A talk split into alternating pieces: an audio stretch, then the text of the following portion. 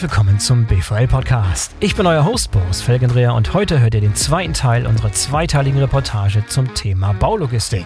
Und Reportage heißt in diesem Fall, dass wir uns das Spezialthema Baulogistik nicht nur aus der Perspektive von einem oder zwei Gesprächspartnern anschauen, wie wir das ja normalerweise im BVL Podcast machen, sondern diesmal habe ich für euch in den letzten Wochen rund ein Dutzend verschiedene Einzelgespräche und Interviews geführt mit Vertretern der verschiedenen Player die zusammen das Ökosystem Baulogistik ausmachen. Das heißt, ich habe mit Bauunternehmen gesprochen, mit traditionellen Baustoffhändlern, mit digitalen Baustoffhändlern, mit Spediteuren, die auf die Baulogistik spezialisiert sind, mit Technologieanbietern, die die Baubranche und die Baulogistik digitalisieren wollen und so weiter und so fort, um dieses Spezialgebiet Baulogistik mal wirklich aus allen erdenklichen Blickwinkeln zu betrachten.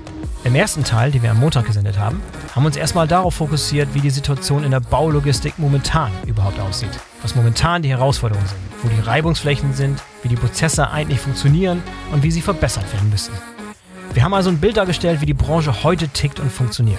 Wer die Folge noch nicht gehört hat, der sollte es auf alle Fälle nachholen, denn einiges, was wir heute besprechen, baut darauf auf.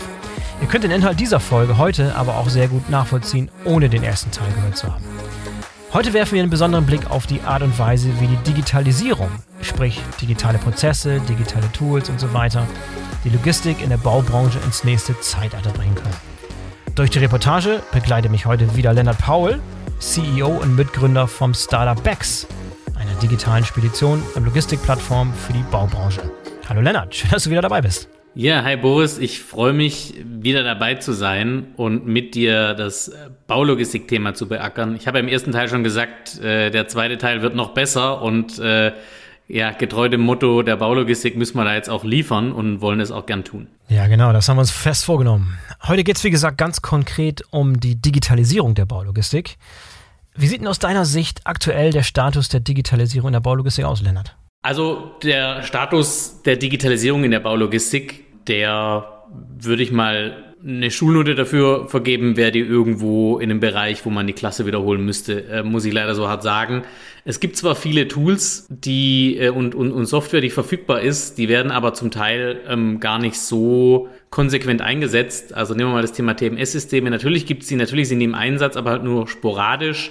Und so Top-Features, ne, wie so Geofencing für so ein Anlieferavis, die funktionieren ja zum Teil nicht, weil dann, weiß ich nicht, keine Handynummer hinterlegt ist. Also das TMS äh, gar nicht weiß, wo es eine SMS hinschicken soll.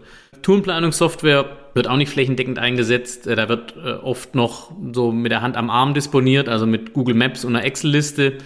Ähm, und ja, viel passiert halt heute mit, mit Stift und Papier, um es mal drastisch zu sagen. Lieferscheine werden ausgedruckt, werden dann wirklich die ausgedruckten Blätter sortiert, irgendwie mit dem Edding durchnummeriert und so wird dann der LKW geladen.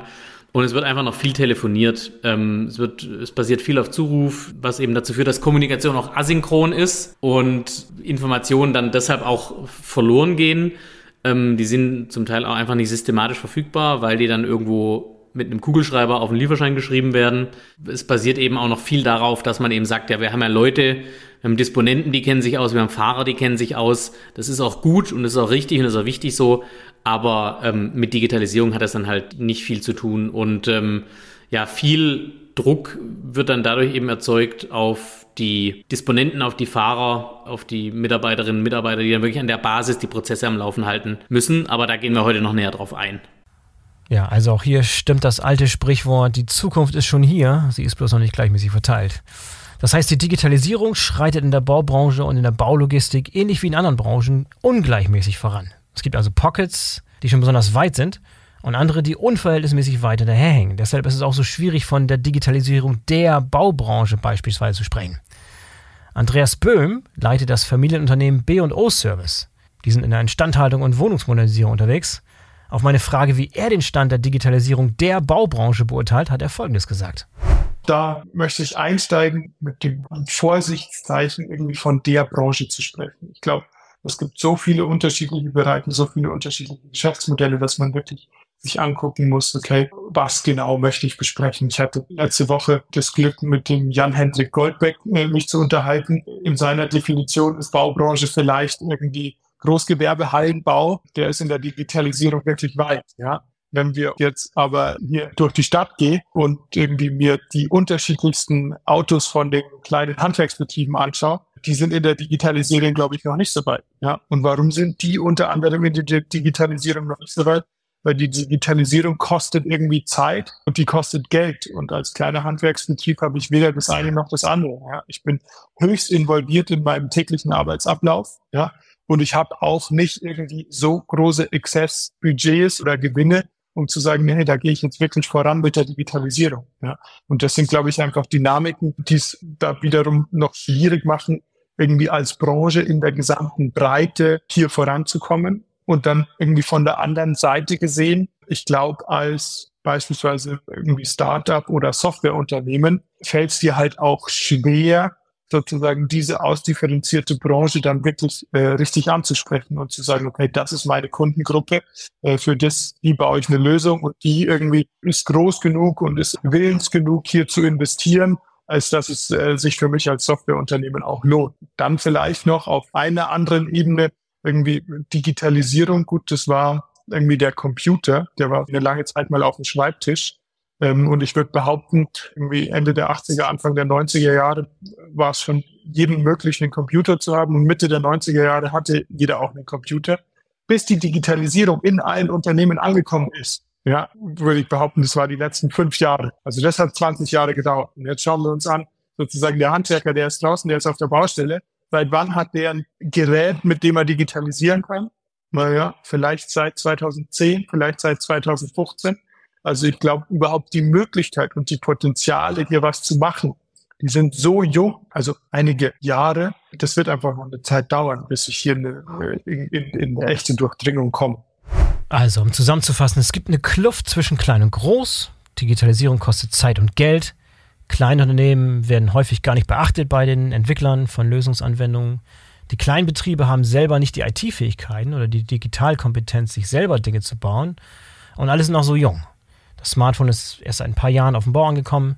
Das heißt, wir sind jetzt noch ganz am Anfang und das Potenzial ist riesengroß. Würdest du das alles unterschreiben, Leonard, oder sind da Dinge dabei, die dir nicht ganz schlüssig vorkommen? Nee, ich würde das auf jeden Fall so unterschreiben und ich glaube, es gibt ein paar Aspekte aus dem, was Andreas gesagt hat, die man einfach auch nochmal fett unterstreichen muss. Zum einen, also ich habe irgendwann mal gelernt, Veränderung entsteht entweder durch große Ziele oder große Schmerzen und äh, nichts davon scheint einfach in dieser Branche ähm, in der breiten Fläche vorhanden zu sein. Man sieht dann aber auch wieder so Unternehmen wie Goldbeck, wo sicherlich einfach auch die, die Unternehmer an der Spitze ähm, dieses Thema vorantreiben. Die sind dann halt in so einem Thema erfolgreich, ja, aber natürlich auf einem ganz anderen Niveau, weil sie eine ganz andere Größe haben. Und ich meine, Digitalisierung als Selbstzweck läuft halt generell eher schlecht und in spezifisch dieser Branche, in, in, in der Baubranche, auch im Kontext mit der Logistik, einfach noch ähm, viel schlechter. Also es wird nichts digitalisiert, damit es digitalisiert ist. Und somit äh, ja, ist einfach eine gewisse Trägheit ähm, vorhanden und diese Trägheit, die ist auch schwer aufzulösen, weil es eben so ein fragmentierter Markt ist. Und ähm, wenn eben Handwerksbetrieb Müller in der Musterstraße 1 irgendwas digital macht, dann sagt deshalb der Handwerksbetrieb Meier in der Musterstraße 2 deshalb nicht, oh, jetzt tut er was, jetzt muss ich was tun, sondern er sagt halt vielleicht, ja, Mai, ich brauche das nicht. Und ähm, ja, von daher ist einfach dieser Stand noch nicht besonders fortgeschritten. Okay, aber dann könnte man ja auch ganz provokativ und plakativ sagen, okay, vielleicht sind die Pain Points einfach gar nicht so da. Vielleicht funktioniert ja alles so, wie es schon seit Jahrzehnten funktioniert, weil es eben gut funktioniert per Telefon, per Fax oder per analogen, handgedruckten Lieferschein beispielsweise. Warum soll man das jetzt groß digitalisieren? Ja, du kannst auch gut dein Steak über dem offenen Feuer zubereiten, aber wenn du vielleicht mal irgendwie in den, in den Genuss eines Induktionskochfelds gekommen bist, dann stellst du erstmal fest, was dir eigentlich jahrelang vielleicht verloren gegangen ist. Ich glaube, so muss man es auch ein bisschen sehen. Ähm, natürlich funktioniert es heute so, wie es funktioniert, aber es gibt ja auch Statistiken, die einfach sagen, dass der Produktivitätszugewinn in der Baubranche im Vergleich mit anderen Branchen in Deutschland absolut äh, unterdurchschnittlich ist. Deshalb es gibt nicht die eine richtige Antwort, aber was man auf jeden Fall sagen kann, es bleibt halt viel Potenzial auf der Straße liegen, weil dieses Thema noch nicht mit der notwendigen Ernsthaftigkeit und mit dem Nachdruck in der Breite so angegangen wird. Aber aus deiner Sicht führt das dann auch zu handfesten, sichtbaren, messbaren Konsequenzen. Dann, dann schilder doch mal, was sind denn die konkreten Auswirkungen, die dieser Mangel an Digitalisierung oder dieser mangelnde Digitalisierungsgrad auf die Logistik in der Baubranche hat? Genau, ich wollte gerade sagen, wir sind ja ein Logistik-Podcast, deshalb äh, beziehe ich das gerne mal auf die Logistik. Also es führt einfach dazu, dass diese mangelnde Transparenz, die ich vorhin auch schon beschrieben habe, die, die ist einfach, die ist einfach da und mangelnde Transparenz, die sorgt bei den Beteiligten in dieser Kette, also zum Beispiel bei Disponentinnen, Disponenten oder Vertriebsmitarbeiterinnen, Vertriebsmitarbeitern oder auch dann auf der Baustelle bei Bauleiterinnen, Bauleitern dazu, dass einfach das Stresslevel steigt. Also die haben eh schon einen stressigen Job, der sehr hektisch ist, ähm, wo man sehr viel beachten muss und es wird dann einfach noch ein bisschen stressiger und mangelnde Kommunikation, die sozusagen ähm, ähnlich wie die mangelnde Transparenz ähm, eben auch vorhanden ist, ist dann natürlich eine Fehlerquelle, weil Information nur fließt, wenn gepusht oder gepult wird manuell. Und was dann eben in der Konsequenz für die Logistik passiert, sind zum Beispiel ganz, ganz praktisch gesehen Fehlanfahrten, die dann einfach passieren, weil nicht äh, die Kommunikation nicht angekommen ist, ja, auf der Baustelle ist heute keiner, weil schlecht Wetter ist, ja, zum Beispiel. Oder ähm, bei Verspätungen auch ein Beispiel, das wir bei Becks auch ähm, immer wieder gesehen haben in der Praxis, einfach, dass Verspätungen entstehen, beziehungsweise dass die Verspätung von der Lieferung zum Teil gar nicht so das krasse Problem ist, sondern dieses rechtzeitig Bescheid wissen, das, was eine Stunde später kommt oder eine halbe Stunde oder wie auch immer, dann kann man einfach auch kurzfristig anders planen und vielleicht mal Leute einfach früher in Feierabend schicken, weil Überstunden haben die auf der Baustelle eh alle genug.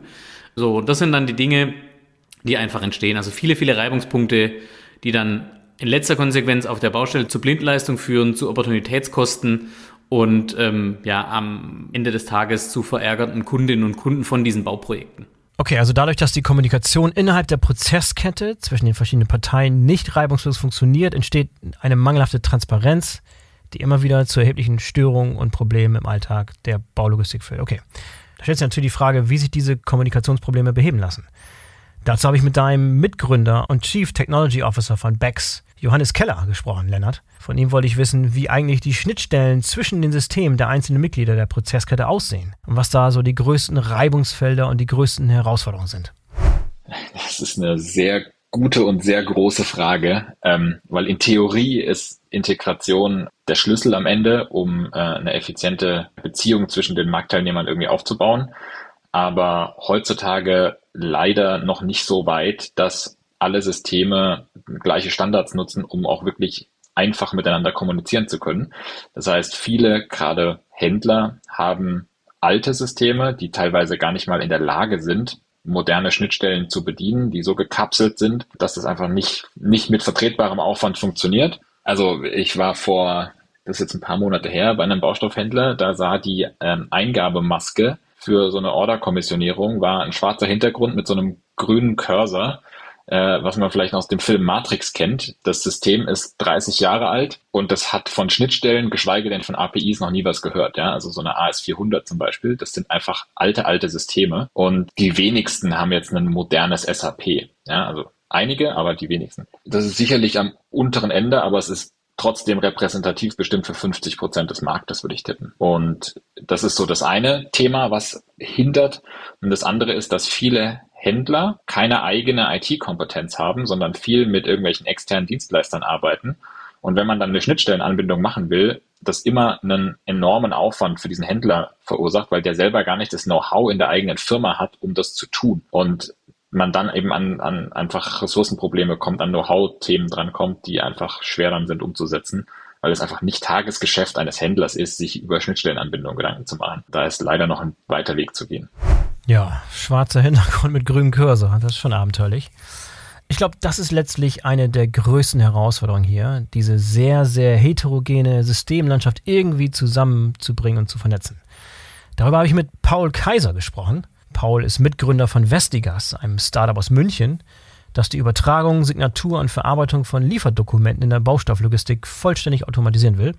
Stichwort digitaler Lieferschein und mehr.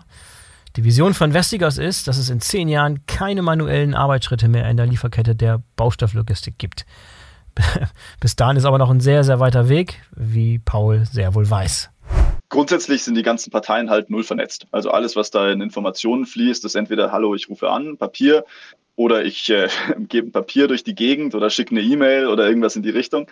Das ist alles von Bestellung, also Auftragsmanagement, also so jetzt morgen brauche ich 10 Tonnen Keys oder 100 Tonnen Keys, alles rein analog bis hin zu, ich kriege Lieferdokumente, Lieferschein, alles Papier heute, drei, vier Exemplare bis hin zur Nachverarbeitung davon. Also ich muss das Ganze Langzeit archivieren, ich muss das für Qualitätssicherung, also Betontagebuch manuell auswerten.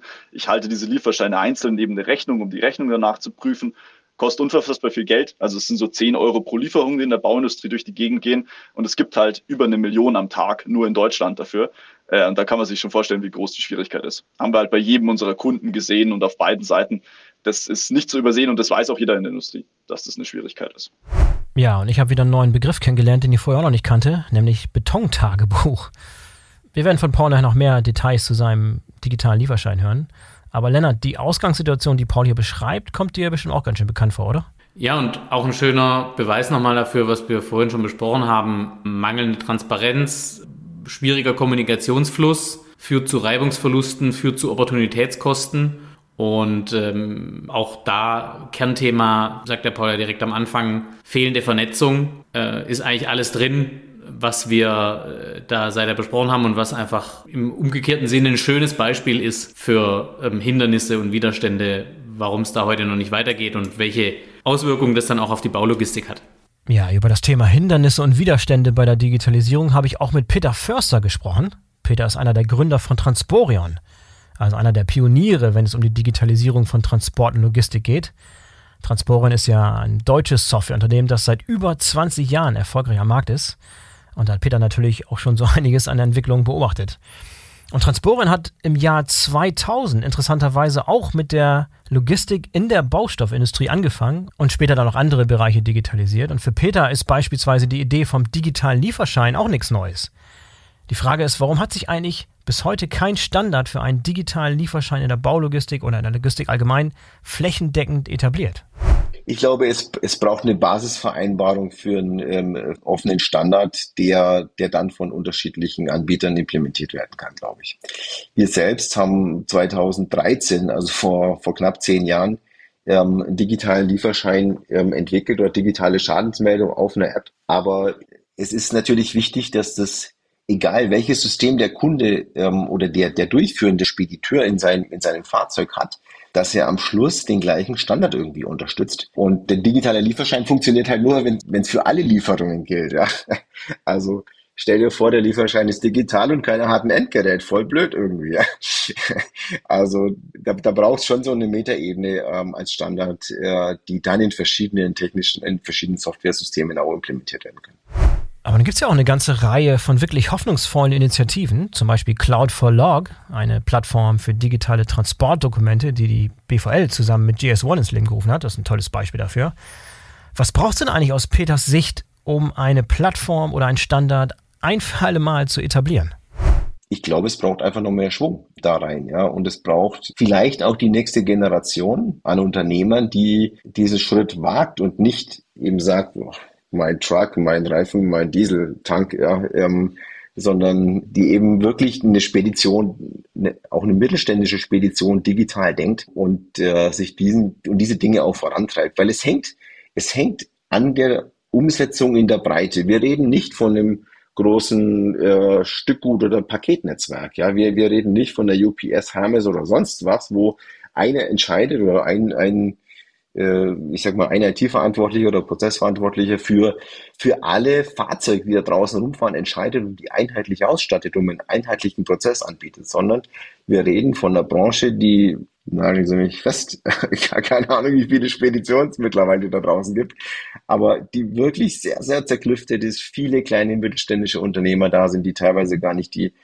die Power haben natürlich finanziell oder vom Know-how, ähm, diese Dinge umzusetzen und dann Teil von einem größeren Netzwerk zu sein, damit es einheitlich angeboten werden kann. Also da ist wirklich viel Fleißarbeit zu leisten, um das so konsequent in der ganzen Branche umzusetzen, wie das, äh, wie das eben halt in den klassischen Paketdienstleistern schon, schon der Fall ist. Ja.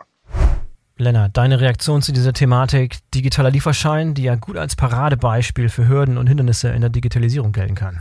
Also Fleißarbeit ist auf jeden Fall immer ein wichtiges Thema und ich glaube, dass es auf jeden Fall auch sehr wichtig ist, aus logistischer Sicht zu erkennen, dass gerade ähm, jetzt in dieser Baulogistik-Thematik das Thema Aufbau digitaler Kompetenz, jetzt nicht im Sinne von jeder mittelständische Spediteur muss jetzt eigene IT-Abteilung aufbauen, aber Nutzung von digitaler Technologie und ähm, so ein bisschen mehr die Vernetzung ähm, und äh, Datenflüsse irgendwie mit befüllen können mit den eigenen Daten. Das gehört schon immer mehr zum Aufbau einer neuen Kernkompetenz. Und dazu gehört sicherlich auch dann eben die Nutzung von, von Plattformen und die Teilnahme an solchen Themen. Denn das hat der Peter ja auch gesagt, das jetzt allein aus eigener Kraft irgendwie zu stemmen, das ist selbst, glaube ich, für einen großen Mittelständler sehr schwer und sich deshalb an, an Initiativen auch ranzuhängen und den unternehmerischen Mut zu zeigen, da auch neue Wege zu gehen. Ich glaube, das ist schon was, was die Unternehmen dann in die digitale Zukunft auch ein Stück weit mitnimmt.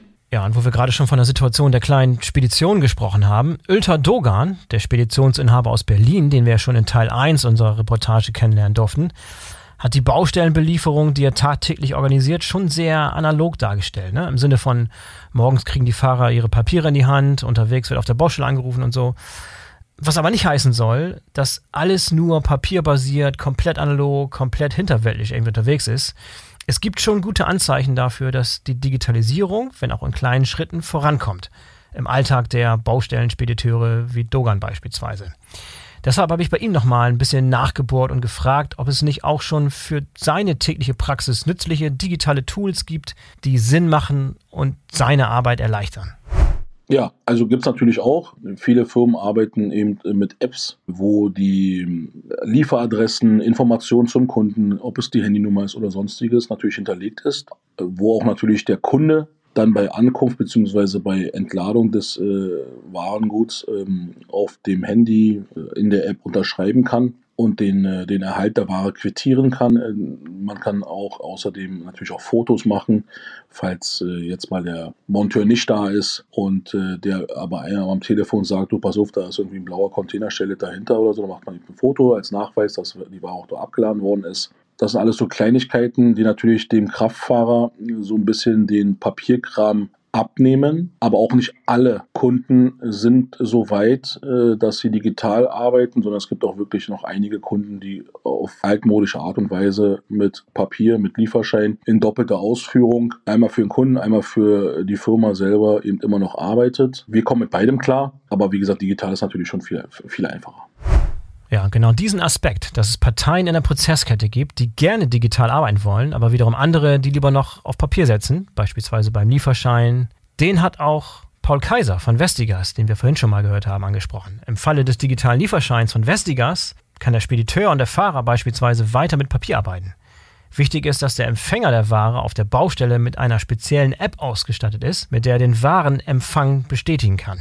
Und im Fall von Vestigas ist das Ganze auch nicht PDF-basiert, wie es bei den meisten digitalen Lieferscheinen der Fall ist. Paul erklärt sein System so. Stellst du so vor, statt PDF habe ich nur einen strukturierten, maschinenlesbaren Datensatz, also der komplett vom Computer ausgewertet werden kann. Der wird verifiziert, also anstatt einer Bildschirmunterschrift, wie ich es vom DHL-Postboten zum Beispiel kenne, ist das ein reiner Knopfdruck. Das ist eine kryptografische Verifizierung, wie zum Beispiel ein DocuSign mit einer ähm, Unterschrift im Internet genauso macht. Und das Schöne daran ist, dass ich nachher zweifelsfrei identifizieren kann, wer hat was unterschrieben und dieser Datensatz ist nachher auch nicht mehr veränderbar. Das sind Sachen, die bei uns so eine Bestätigung und jede Interaktion tatsächlich auslöst und macht. Und damit kann ich diese Schritte, die danach kommen, alle 100 Prozent automatisieren. Also es ist diesen strukturierten Datensatz bekommen und ihn digital sicher unterschreiben und verifizieren können, was das Ganze möglich macht. Und der aufmerksame Zuhörer, der denkt bei den Begriffen Kryptographie und unveränderbar natürlich sofort an die Blockchain. Ist das, was Vestigas da vorschlägt, ein Blockchain-basierter Ansatz? Es ähm, ist was sehr, sehr Ähnliches. Also es ist kein dezentrales System, auf das wir derzeit aufsetzen, ähm, weil es schlichtweg nicht machbar ist in der Industrie. Also da sind die technischen Capabilities nicht da.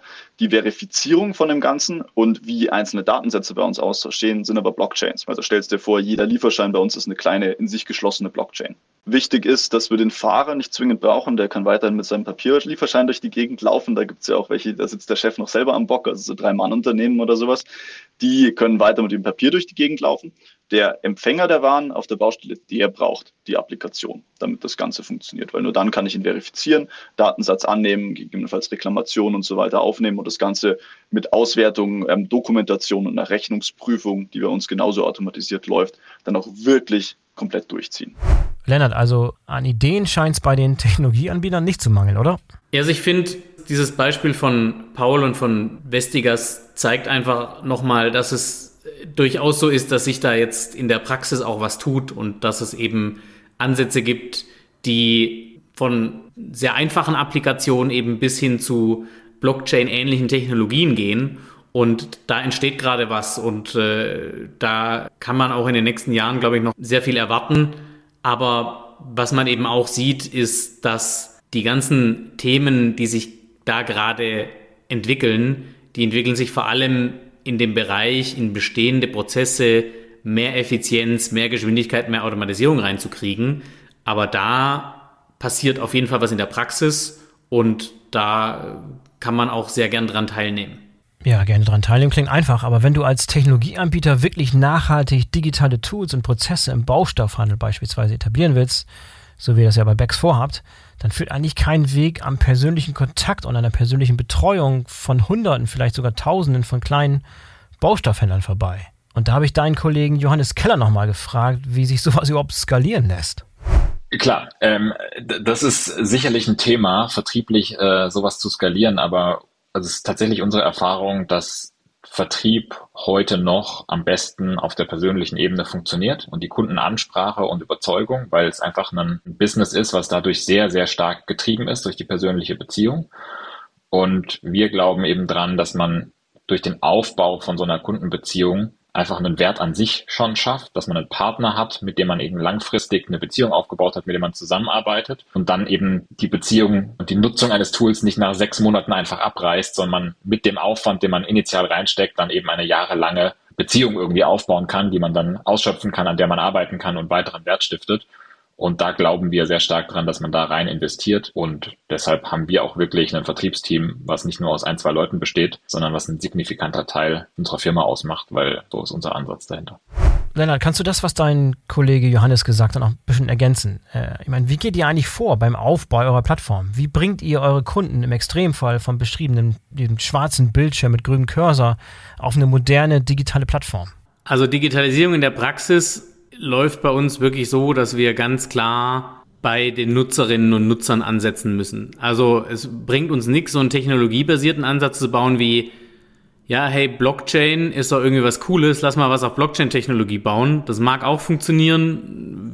Wir sehen aber, dass die Ansätze, die wirklich sagen, in der Breite erfolgreich sind, erstmal die sind, die eine sehr niedrige Einstiegsbarriere haben. Das heißt bei uns zum Beispiel, dass wir eben webbasiert eine Bestellplattform gebaut haben, die also in der wirklich Bedienbarkeit so einfach ist, dass jeder, der eine E-Mail schreiben kann, auch ähm, unsere Plattform erstmal bedienen kann, ohne dass man dazu irgendwie ein großes Onboarding braucht, ohne dass man dazu irgendwie Nutzerzertifikat machen muss, sondern da kann man sich registrieren und einloggen und dann kann man bei uns quasi Transporte beauftragen. Und das funktioniert eben nur, wenn wir ständig diese Rückkopplung haben zur Praxis. Also wenn wir uns wirklich hinsetzen mit unseren Userinnen und Usern und uns deren Realität anschauen und, und darauf dann Anwendungen bauen, die sich möglichst ohne neue Prozesse zu schaffen, in deren Prozess- und Systemwelt irgendwie integrieren, ohne dass wir Schnittstellen brauchen ähm, und ohne dass wir jetzt irgendwie ein großes Umdenken erfordern. Und ich glaube, für das Thema Digitalisierung in der Praxis muss man so ein bisschen mit Hosen- und Westentaschen Digitalisierung halt anfangen, um eben die Menschen zu erreichen, die heute im operativen Geschäft solche Lösungen dann nutzen können müssen. Und äh, da ist es egal, ob das Fahrerinnen und Fahrer sind oder Disponentinnen und Disponenten. Am, am Ende des Tages geht es darum, dass ich am besten ohne es zu merken einfach eine neue Anwendung nutze, ohne dass ich mir da groß drüber Gedanken mache, dass das jetzt irgendwas Neues ist. Und ich muss eine Verbesserung spüren. Ja? Also ich muss von Tag eins spüren, dass irgendwas besser funktioniert, als ich es vorher gemacht habe. Und das sind so die Herausforderungen, die, die, die wir bei Bex haben und wo wir wirklich akribisch darauf achten, dass wir uns da nicht von der Praxis entfernen und irgendwie im, im Elfenbeinturm irgendwelche Anwendungen bauen, die technologisch super cool sind, aber bei den Anwenderinnen und Anwendern halt erstmal so eine, so eine gewisse Hürde überwinden müssen. Und ähm, das gilt, glaube ich, nicht nur für uns, das gilt für ganz viele, gerade Startups in dieser, in diesem Bereich, dass man was baut, was äh, sehr nah erstmal an dem ist, was auf Nutzerseite als Problemlösung irgendwie wirklich wahrgenommen wird. Macht Sinn. Ich habe deinen Kollegen Johannes gefragt, wo er Bex in fünf Jahren sieht. Dazu hat er Folgendes gesagt. Na, in fünf Jahren wollen wir der zentrale Zugangspunkt für alle Baulogistikthemen unserer Kunden sein. Also ganz pragmatisch mal aus Sicht eines Kunden. Der lockt sich bei uns ein, äh, sieht da drin alle seine Transporte, ob er die mit seiner eigenen Flotte fährt ähm, oder über äh, Dienstleister wie uns abwickelt, sieht, wo die, ähm, wo die Bestellungen gerade sind, ob sie zugestellt wurden, hat alle Abliefernachweise und hat wirklich ein zentrales Tool, über das er seine eigenen Assets, aber auch alle Fremdvergaben äh, zentral steuern kann bis hin zu, ähm, dass er den CO2-Fußabdruck über seine gesamten Auslieferungen berechnen kann und eben sich als Unternehmen logistikseitig CO2-neutral äh, stellen kann. Und das alles aus einer Hand. Naja, mit einer großen Plattform ist es immer so eine Sache. Wird es tatsächlich eine Plattform sein oder mehrere konkurrierende? Mm, ich glaube, auf der Plattformebene, welches Tool, wird es schon darauf rauslaufen, dass es einige wenige Player geben wird, die dann diese Dienstleistung anbieten. Ich glaube, auf der Fulfillment-Ebene wird es trotzdem noch mehrere Dienstleister geben äh, und da wird sich ein Kunde auch langfristig nicht abhängig machen wollen von einem Partner und dann eher so eine, so eine Risikoverteilung irgendwie betreiben. Aber ich glaube schon, dass sich das auf der, auf der digitalen Tool-Ebene eher eine Konsolidierung am Ende ist und nicht, dass es 20 verschiedene Tools mit Logins und Prozessen gibt, sondern dass äh, die Tools sich so weiterentwickeln und wir uns so weiterentwickeln, dass wir aus Sicht eines Kunden eben die zentrale Plattform sind, über die alle Partner abgewickelt werden können. Und ich habe natürlich auch noch Peter Förster, Mitgründer von Transporion, der die Digitalisierung der Branche seit über 20 Jahren mit begleitet und aktiv vorantreibt, nach den großen Entwicklungen gefragt, die er für die nächsten fünf bis zehn Jahre kommen sieht. Also ich sehe da ein paar Dinge ähm, und die muss man so ein bisschen, glaube ich, in diese, in diese Großtrends einsortieren. Ähm, zum einen haben wir das Thema Fahrermangel und Kapazitätsengpässe. Wir haben das Thema, ähm, ja, Papier soll abgeschafft werden. Wir wollen die Dinge digital und in Echtzeit haben.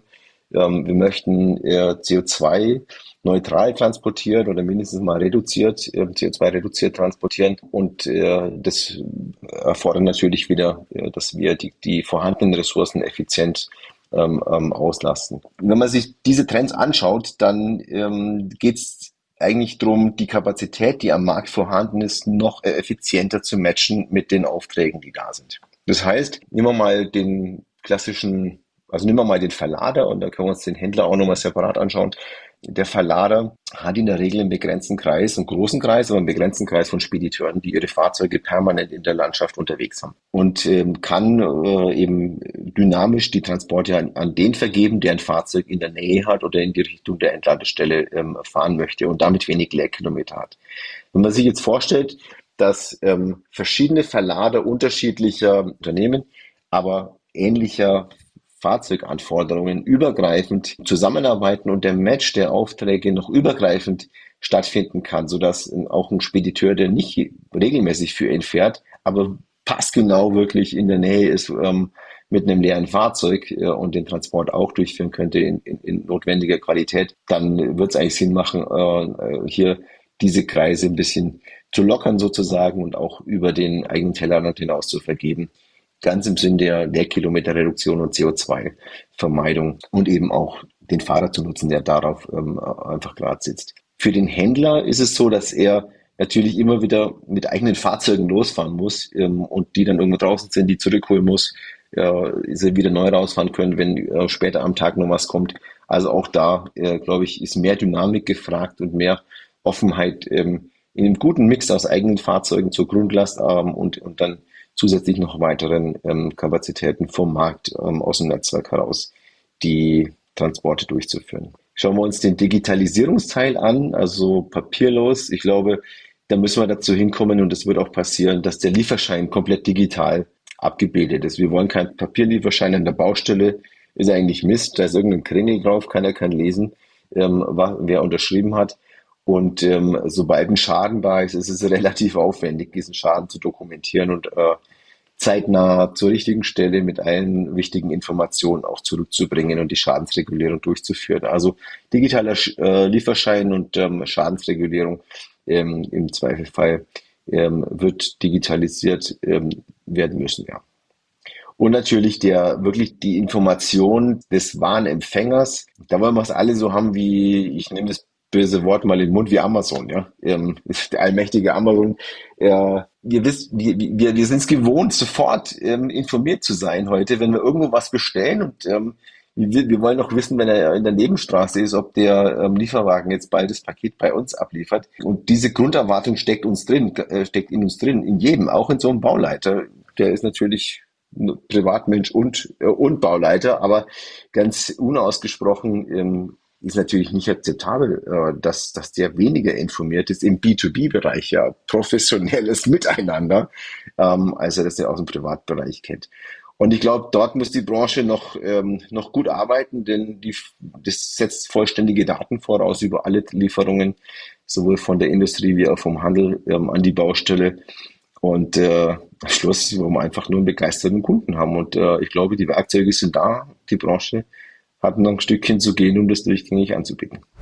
Und jetzt nochmal von der Big Picture-Sicht von Peter Förster runter auf eine konkretere Ebene und zu der Frage, wie sich eine digitale Spedition und Plattform für die Baulogistik, wie BEX, in den nächsten Jahren entwickeln könnte, wenn alles gut läuft. Dazu der Ausblick von Oliver Brenningmeier, der sich bei BEX um die Produktentwicklung kümmert. Also unsere Kunden können sich auch im nächsten Jahr schon auf äh, wirklich zwei, zwei, also mindestens zwei sehr spannende Sachen freuen. Wir haben dieses Jahr sehr erfolgreiches Thema CO2-Berechnung, CO2-Kompensation, Baustellen, CO2-Zertifikate pilotiert ähm, und sind da gerade auch schon in den ersten äh, wirklich sehr erfolgreichen Pilotprojekten mit ersten Kunden drin. Und das reicht wirklich von ein Kunde mit einer Niederlassung bis hin zu einer großen Baumarktkette, könnte man schon fast sagen, mit über 20 Niederlassungen, die sich auf die Fahne geschrieben haben, wir liefern klimaneutral. Und da sind wir der Technologiepartner, der genau das ermöglicht. Darauf können sich unsere Kunden freuen. Wer in der Baustoffindustrie die letzte Meile klimaneutral werden machen möchte, der ähm, kann ganz uns kommen und das mit uns gemeinsam machen. Das werden wir als Softwareprodukt in unsere Kundenplattform integrieren. Und genauso gehen wir auch einen Schritt weiter und fangen quasi ganz da vorne an. Wo kommt denn eigentlich die Aufträge her? Ähm, und wie können wir die Kunden bestellen? Wir sehen halt verstärkt, dass unsere Kunden sehr viel die sogenannte Google Ops machen, ja? mit, mit Google Maps äh, ihre Touren äh, für ihre eigenen Fahrzeuge.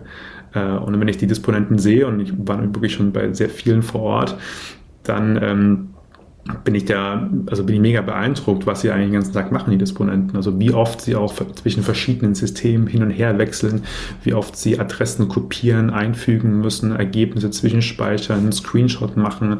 Also sozusagen zwischen ganz, ganz vielen Systemen, die teilweise kostenfrei sind, aber ja gar nicht auf LKW optimiert sind, wie Google Maps zum Beispiel, ähm, damit arbeiten müssen, um sich ihren Alltag zu organisieren. Und was wir machen, ist genau in diese Richtung reinzugehen und das Thema visuelle Turmplanung anzugehen, um sozusagen die Tools, die wir heute für uns intern Stück für Stück schaffen, auch unseren Endkunden zur Verfügung zu stellen, damit sie ihre eigenen Flotten auch besser beplanen können, nämlich so wie wir heute unsere Lieferpartner planen.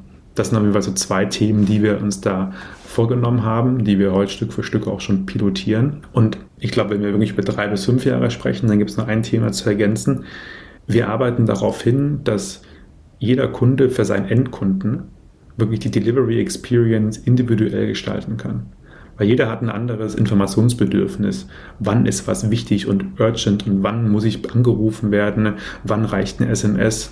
Ähm, wie soll eigentlich der Transport ablaufen? Welche Präferenzen habe ich? Ist es mir schnell und billig oder lieber klimaneutral? Obwohl klimaneutral muss gar nicht teuer sein.